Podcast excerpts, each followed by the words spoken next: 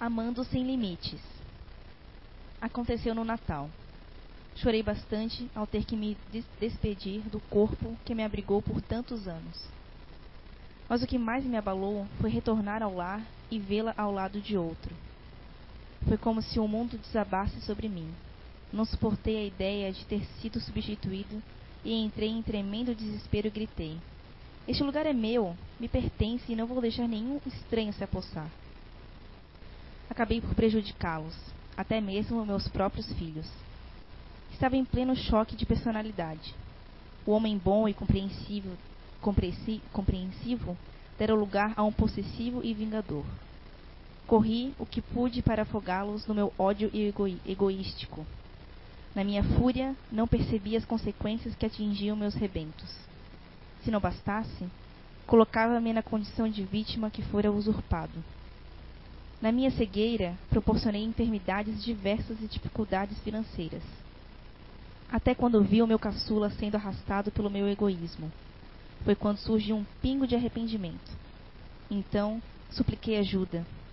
Aquele que, no fundo, amava-me mais do que eu a mim mesmo. Como foi penoso para eu abrir a guarda. Relutava agora contra o orgulho, que não resiste ao amor, e fui socorrido para minha sorte. Hoje, Vejo que o amor não é desdenhoso e nem escraviza, não machuca a quem quer que seja, nem na condição de companheira, filho ou na amizade. Somos todos filhos, em iguais condições de partida e de amor. Digo-vos, meus queridos, perdoem de verdade, amem de verdade, pois a mágoa se transforma em melancolia e depois em discórdia. O ressentimento cresce até se transformar em ódio, que é uma chaga terrível que alimenta o espírito para a selvageria e a cegueira, obscurecendo os sentimentos, fazendo com que voltemos à condição de animal. Amem perdoando, não queiram chegar como cheguei. Do amigo que hoje ama, tentando perdoar a si mesmo. Gerson. Psicografia recebida por José Fernando Araújo em 4 de 8 de 2002, na reunião mediúnica da CIU, Blumenau, Santa Catarina.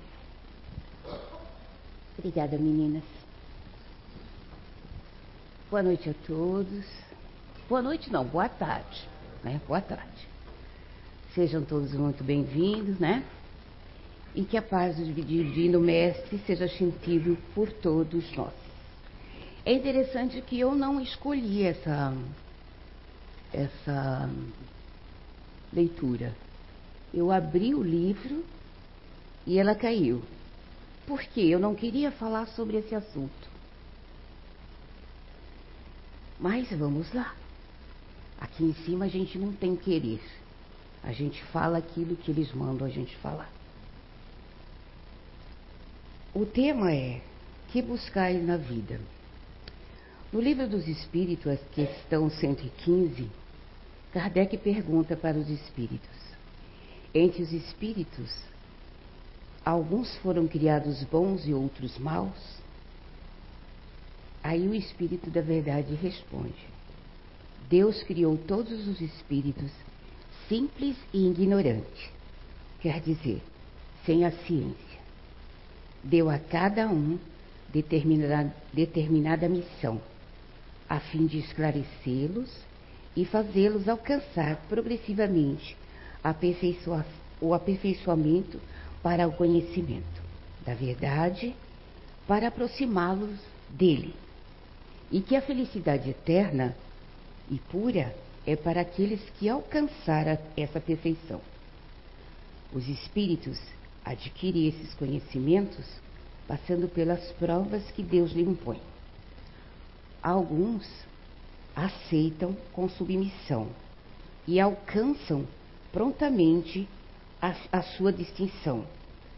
Outros, como eu, rebeldes, murmuram por falta, permanece distanciado da perfeição e da felicidade prometida. Em seguida, ele faz uma outra pergunta. Segundo esses espíritos, seriam sua origem como criança, ignorante, sem experiência, adquirindo pouco a pouco o conhecimento que lhe falta, em decorrente de diferentes fontes de é, formas de vida? Fases de vida?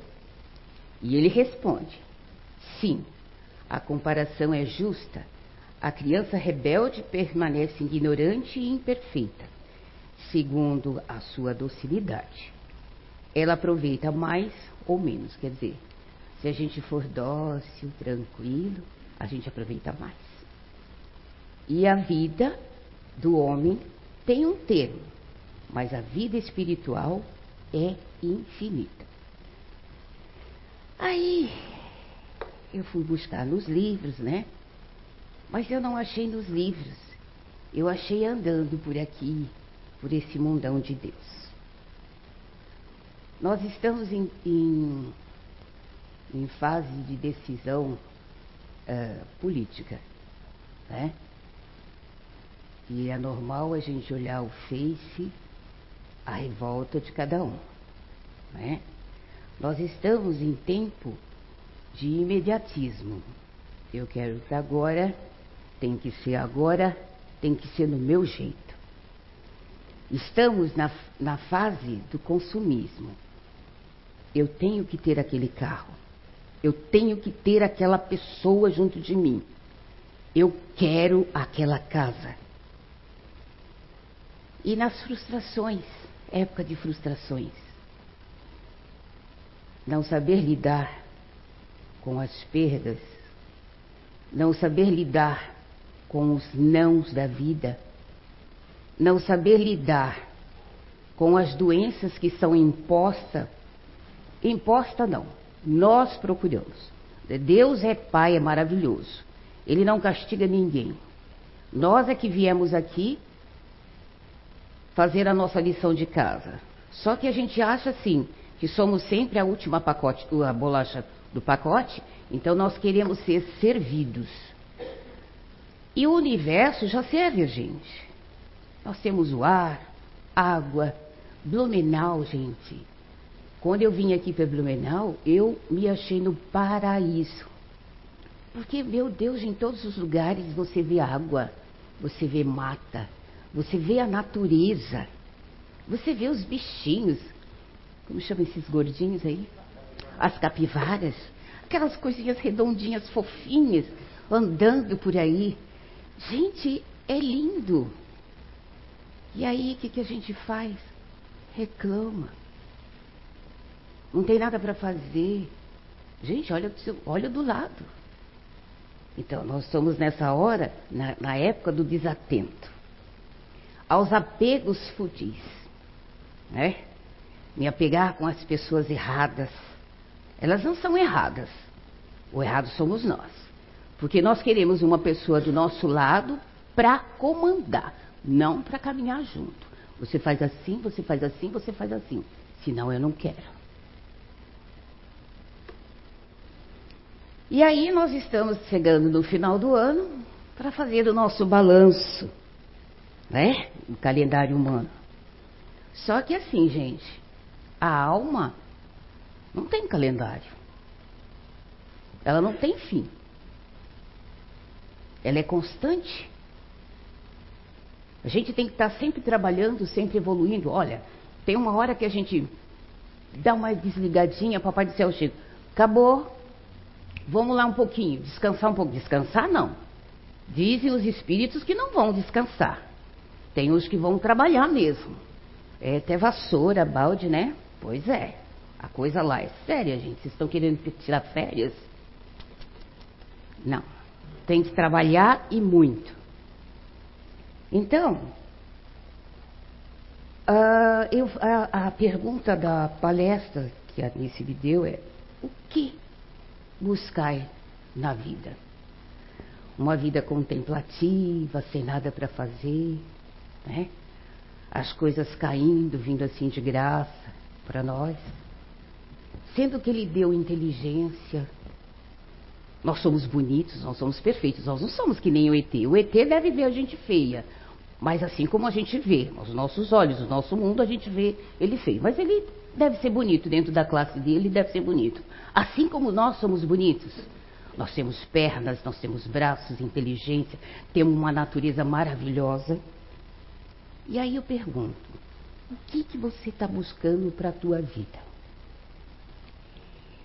dentro da leitura uh, Fonte Viva, eu fui buscar o que Manuel, uh, através de Chico, diz no Evangelho. Jesus recomendou o aprendiz deixar o cadáver o cuidado de enterrar os cadáveres, e sim o morto cuidado de enterrar os seus mortos. Há, em verdade, uma grande diferença. O cadáver é uma carne sem vida, enquanto o morto é alguém que se ausenta da vida. Há muita gente que perambulam nas sombras da morte sem morrer. Transfugas da evolução. Cerram-se entre as paredes da própria mente, cristalizando egoísmo, vaidade, negando-se a partilhar experiência, experiências comuns. Nessa lição, Jesus fala, dá a impressão assim que ele não tem respeito algum para com os mortos. Não, ao contrário. É que naquela época, quando morria-se uma pessoa, ela era toda adornada, com as melhores roupas, com fios de ouro, com melhores perfumes. Né? Ela era adornada, adorada. Né? E aí Jesus já chamava atenção naquela época para deixar os mortos e cuidar dos mortos e a gente continuar levando a vida. Aí deve ser assim, alguém deve estar tá falando assim, mas que dureza, dona Sandra, que, que coisa horrorosa. Perder um ente querido dói. Dói sim, claro que dói. É uma dor que eu não quero pensar, não sei o tamanho. Mas Jesus fala que o importante é a gente adorar a vida adornar a vida com conhecimento, com sabedoria. Não é aquele momento triste que nós temos que guardar na lembrança, mas o que nós temos que guardar na lembrança, o que de bom ele deixou aqui. Agradecendo sempre a companhia maravilhosa que esse ente querido, pai, mãe, irmão, filho, que já está do outro lado, agradecendo, não assim de palavras, mas agradecendo de coração a felicidade que Ele proporcionou para a gente. No seu olhar, no seu falar, no seu andar, no seu sorriso. Isso é valorizar a vida valorizando com uma oração, nós nos introspectando, procurando o nosso silêncio interior, o nosso Deus universal, e pedindo para que Ele abrace esse ente querido, que momentaneamente ele se despojou do corpo físico, mas que lá ele brilha esperando esse abraço desse pai, dessa mãe, desse irmão. Interessante que eu não queria falar sobre isso. E a leitura veio. Então, se eu estou falando, mãezinha, paizinho, aqueles que perderam esse ente querido, a partir de hoje, chore a saudade, chore, é bom chorar a saudade. Chore essa dor, põe essa dor para fora. Partilhe essa experiência que parece ser comum. Sabem por que, que é comum? Um dia eu vou morrer. Um dia eu vou para o lado de lá. Assim como vocês. Vocês também, vocês não são eternos. Esse corpinho aqui daqui a pouco vai embora. Mas fica a essência eu vou lembrar do rostinho de vocês, da alegria, da intolerância, da impaciência, seja lá como for. Eu vou lembrar disso, eu vou levar isso. Então eu vou glorificar a vida. E Jesus continua a lição. O que buscai? mergulha-se em sepulcro de ouro, de vícios, de amarguras e ilusão, se vitimizando pela tentação da riqueza, moram em túmulos e cifrões, se derrotados pelos hábitos perniciosos, encarcera-se em grandes, grandes sombras, se prestado pelo desalento, dorme no pranto da bancarrota moral, atormentados pelas mentiras que envolve a si mesmo, reside sob a lápide dos enganos fatais. Pois é, né? Quantas pessoas não se aceitam como elas são? É, a gente tem assim. Eu não, eu não sou nada e nem contra a beleza. Eu acho assim. O Papai do Céu nos deu esse corpício, né, maravilhoso. Eu vou aonde eu, eu quero, eu me movimento, eu falo, eu olho, eu cheiro. Então eu tenho que cuidar dele. Eu tenho que cuidar dele. Eu não posso me endeusar, mas eu tenho que cuidar dele. Eu tenho que pôr movimento nele, que é tão difícil. Mas tem que botar movimento, vocês têm que fazer ginástica, gente, vocês têm que andar, vocês têm que tomar vitamina, né? É isso que mantém o nosso corpício em dia. Mas a gente também tem que ter disciplina. Não pode ser em, em extremo. Tudo na medida. Mas só que às vezes a gente vê a mídia, né? Ai, meu narizinho, eu quero trocar meu nariz. Eu vou lá, troco meu nariz, eu vou lá, troco minha orelha, sabe assim. Nós vamos colocando tudo que, que tiver na moda. Até virar um monstrinho, né? Porque quando a gente olha no, no espelho, assim, ai, não sou eu. Né? Não sou eu.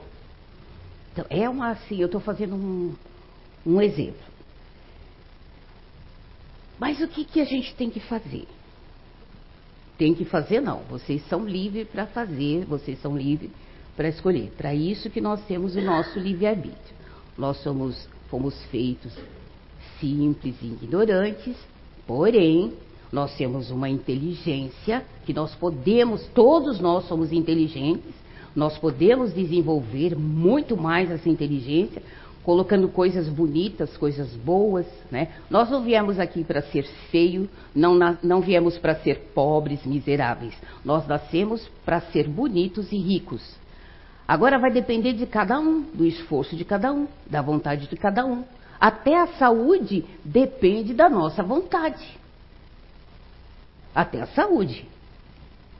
Porque às vezes a gente fala assim, ah, eu não gosto do jeito que eu sou, eu não gosto disso, não gosto daquilo outro.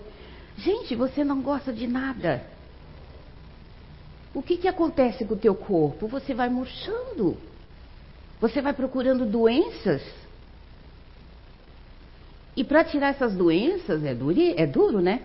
Porque assim, quando ela está longe da gente é legal. Mas quando ela chega perto da gente, é mais difícil de tirar. Porque quando a gente traz a doença para o nosso corpo, a gente não traz só a doença, a gente traz irmãozinhos doentes também. E que traz essa doença para dentro da nossa casa e aí adoece corpo físico e adoece a casa também. E aí, quando ele, faz, ele fala assim, que a gente mergulha nesse sepulcro de ouro, por quê? Ah, eu quero dinheiro, eu quero posição, Ai, eu estudei tanto, tanto. Eu quero passar naquele concurso. Eu quero fazer isso, eu quero fazer aquilo outro. Tudo bem, faz parte. Vocês têm que estudar. Nós temos que ser ricos, temos que ser bonitos. Temos não. Podemos ser ricos, podemos ser bonitos, mas tudo com equilíbrio. Tudo com equilíbrio. Porque esse desequilíbrio traz doenças físicas e traz doenças morais. Quer ver a doença moral?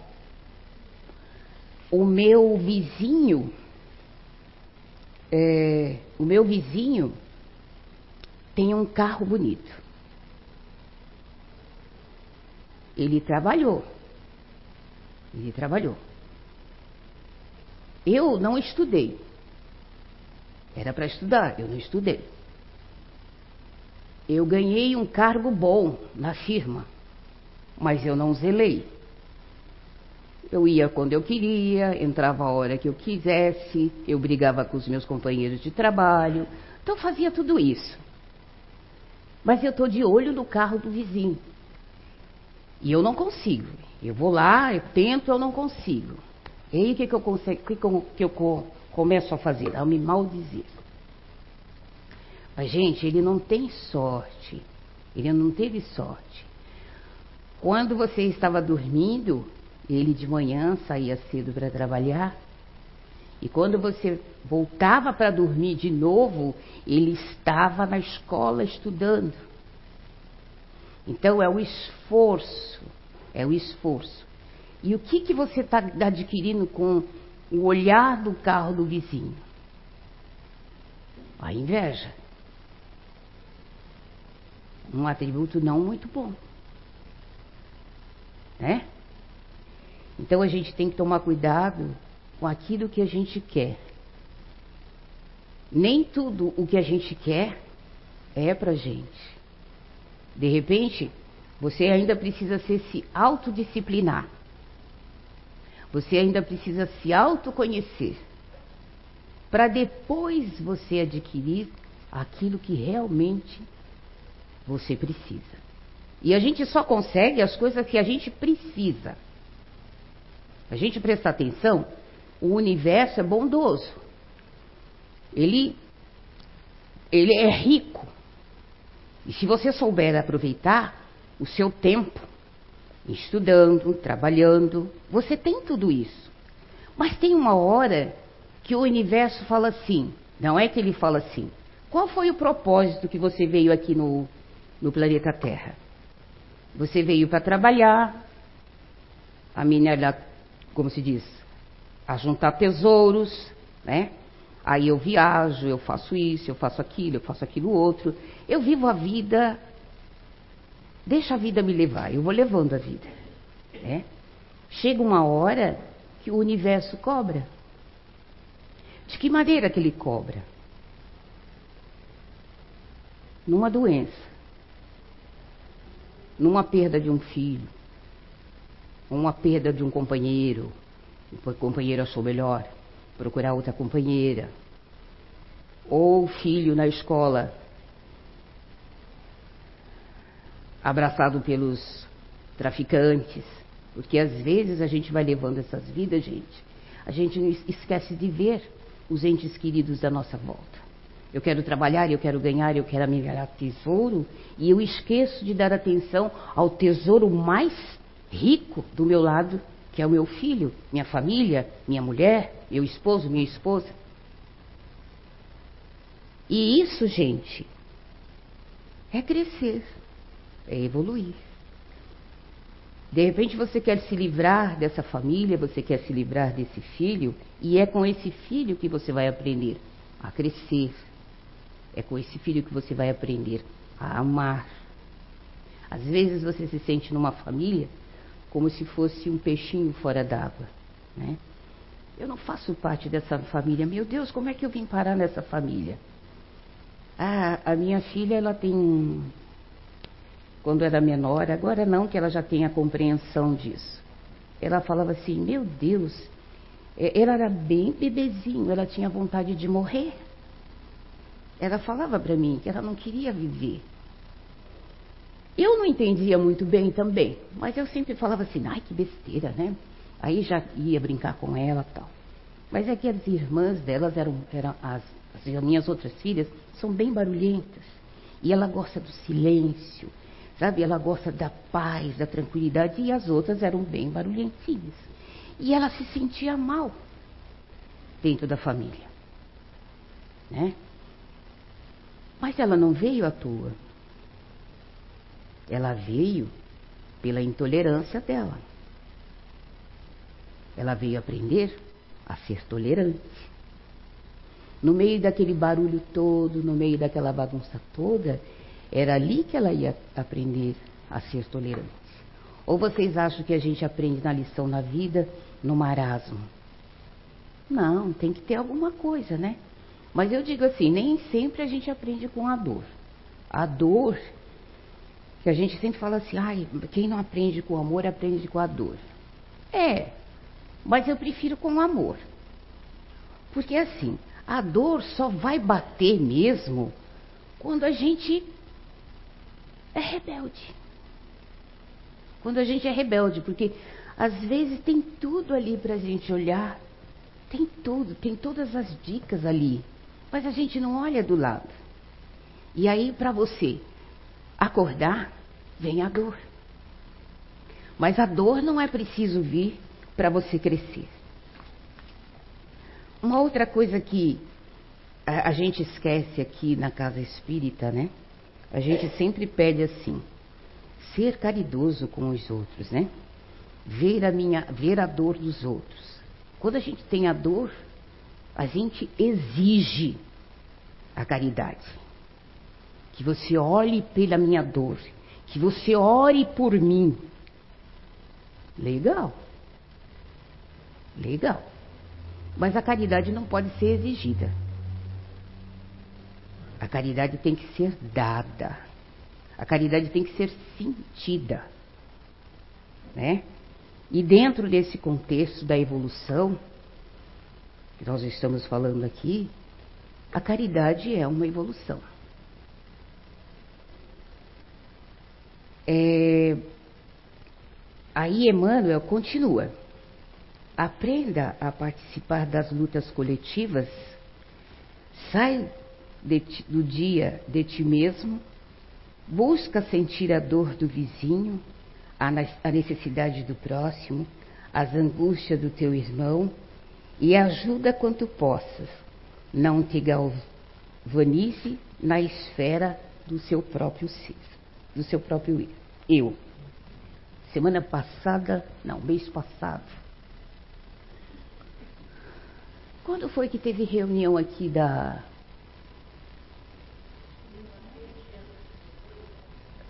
Duas semanas, é. Então, mais ou menos duas semanas, tinha um letreiro ali convidando toda a comunidade a participar da reunião que o, o postinho de saúde vinha dar o relatório do acontecimento que estava acontecendo aqui em consulta, hora. Dona Júlia estava aqui, né, Dona Júlia? Como fazer para melhorar, né? Uh, é política, gente, mas é uma política que a gente usa, né? Aí nós viemos abrir a casa, porque a Anice cedeu a casa, eles ficaram felizes, né? Porque ninguém abriu a casa, nós abrimos a casa, porque afinal de contas nós somos espíritas, mas nós precisamos participar da política também. Não é necessariamente eu colocar goela abaixo o meu candidato, mas eu tenho que saber votar. E ele, esse pessoal veio aqui. Gente, é decepcionante. Não tinha 30 pessoas. Como que você pode falar que seu governo é uma porcaria? Como você pode falar que a sua saúde é uma porcaria? Não pode. Porque eles vieram aqui discutir com a gente, pegar as nossas opiniões e levar no Congresso. Não tinha ninguém para fazer isso. 30 pessoas. Num bairro como esse. Tá vendo como a gente precisa aprender muito? Né? A gente precisa aprender muito. E eles já pediam para a gente trazer as nossas uh, semi-soluções, né? Qual é o problema que a senhora tem para ir marcar consulta? Qual é o problema que tem para fazer os exames? Está demorando muito o exame? O que, que a gente pode fazer? Sabe, tinha até uma árvorezinha aqui que a gente colocava, mas a árvorezinha estava peladinha. Tinha poucas folhinhas. Então, gente, mas poderia ser melhor o que que nós estamos buscando para a nossa vida.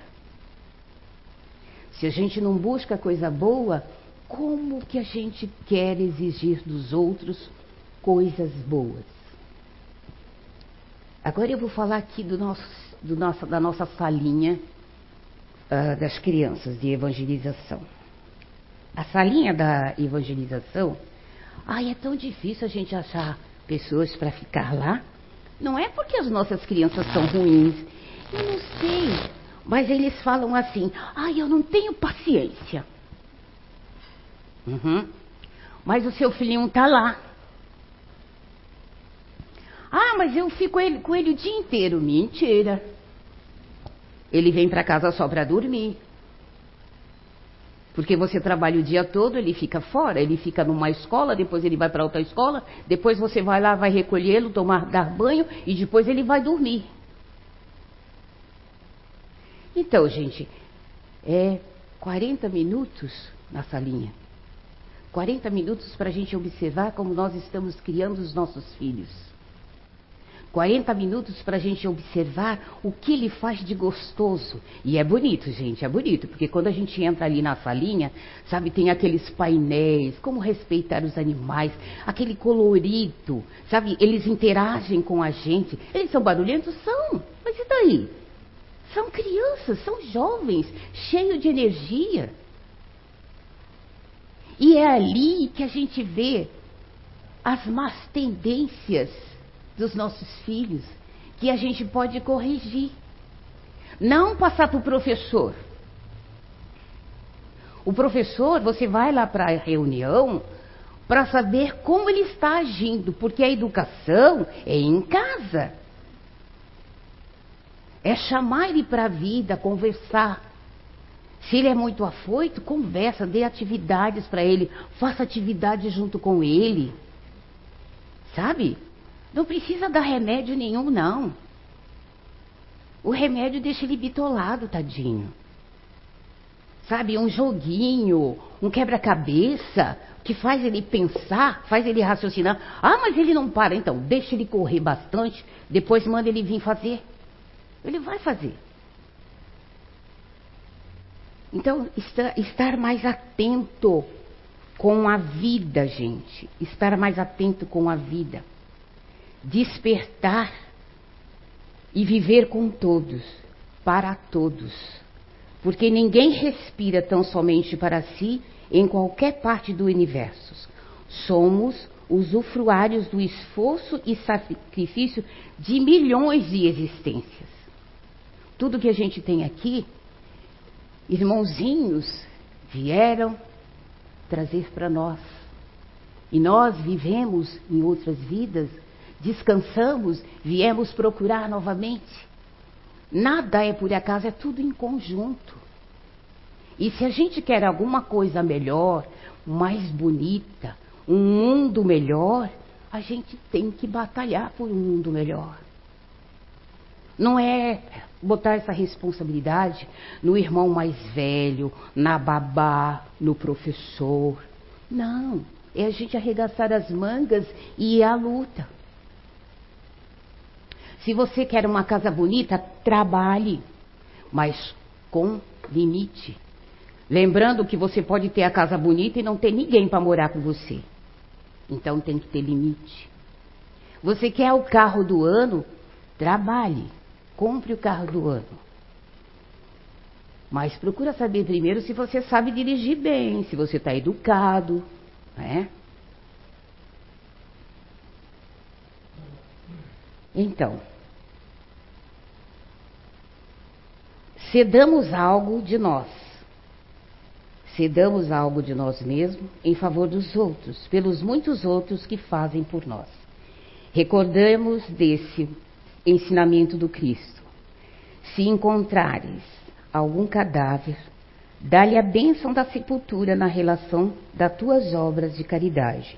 Mas, se tratando da jornada espiritual, deixa os mortos o cuidado de enterrar os seus mortos. Legal essa passagem, né?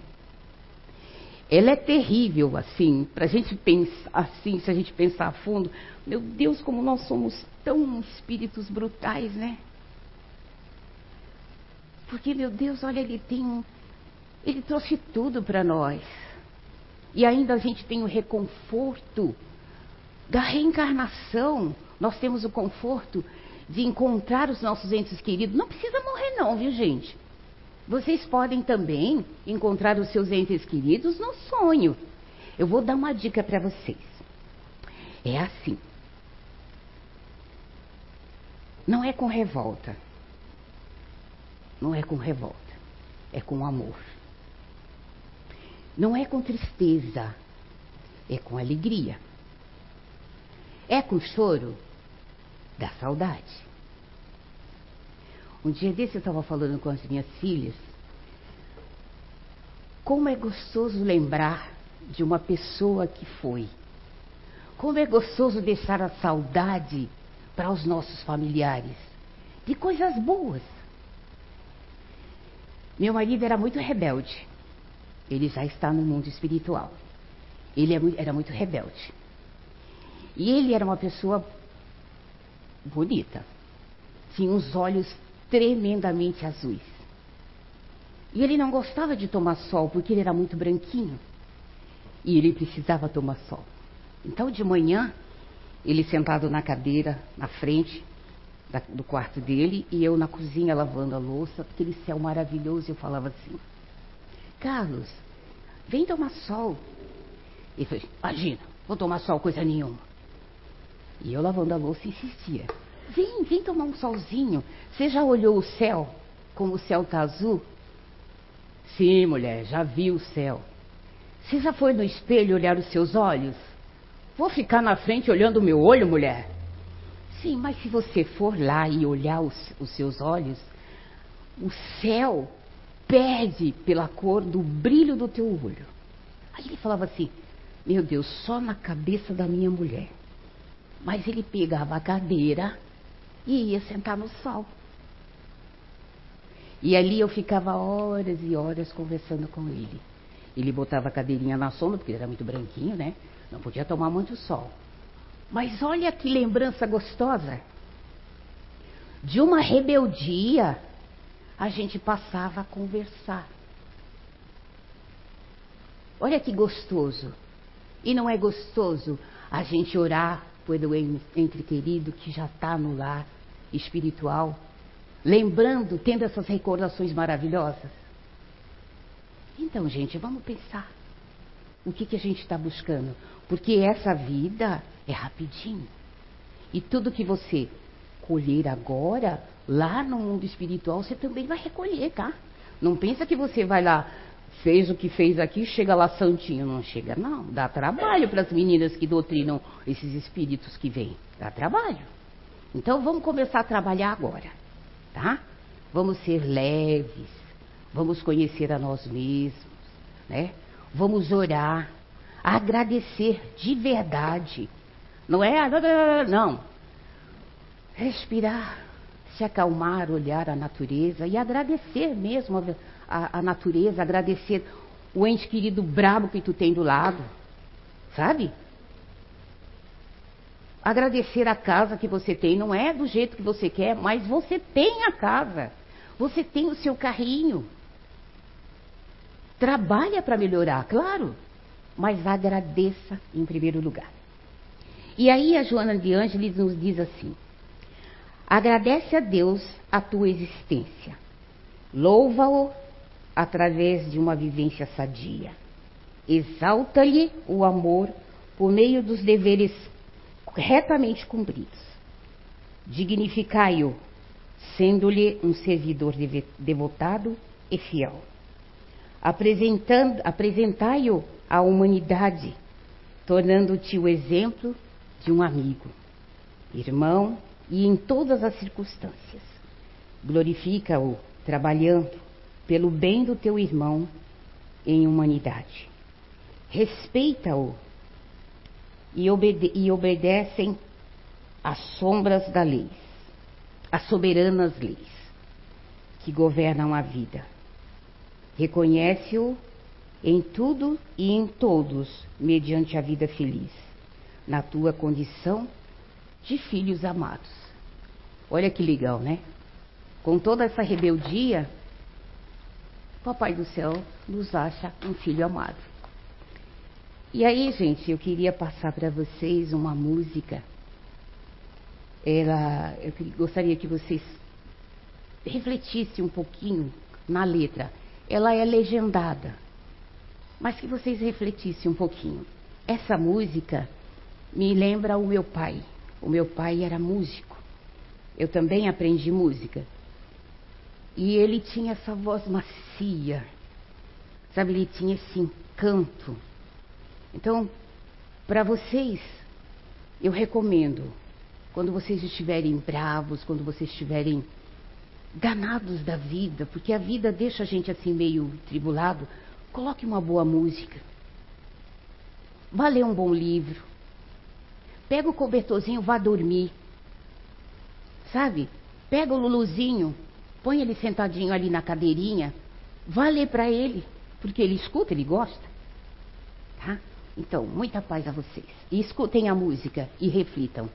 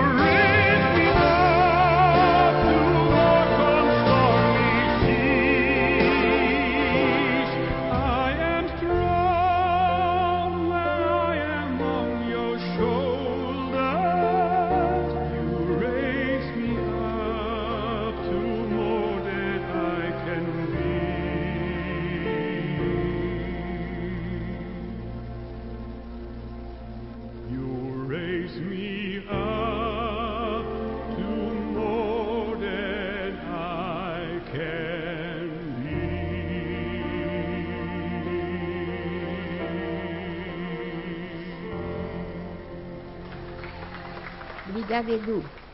Obrigada, gente.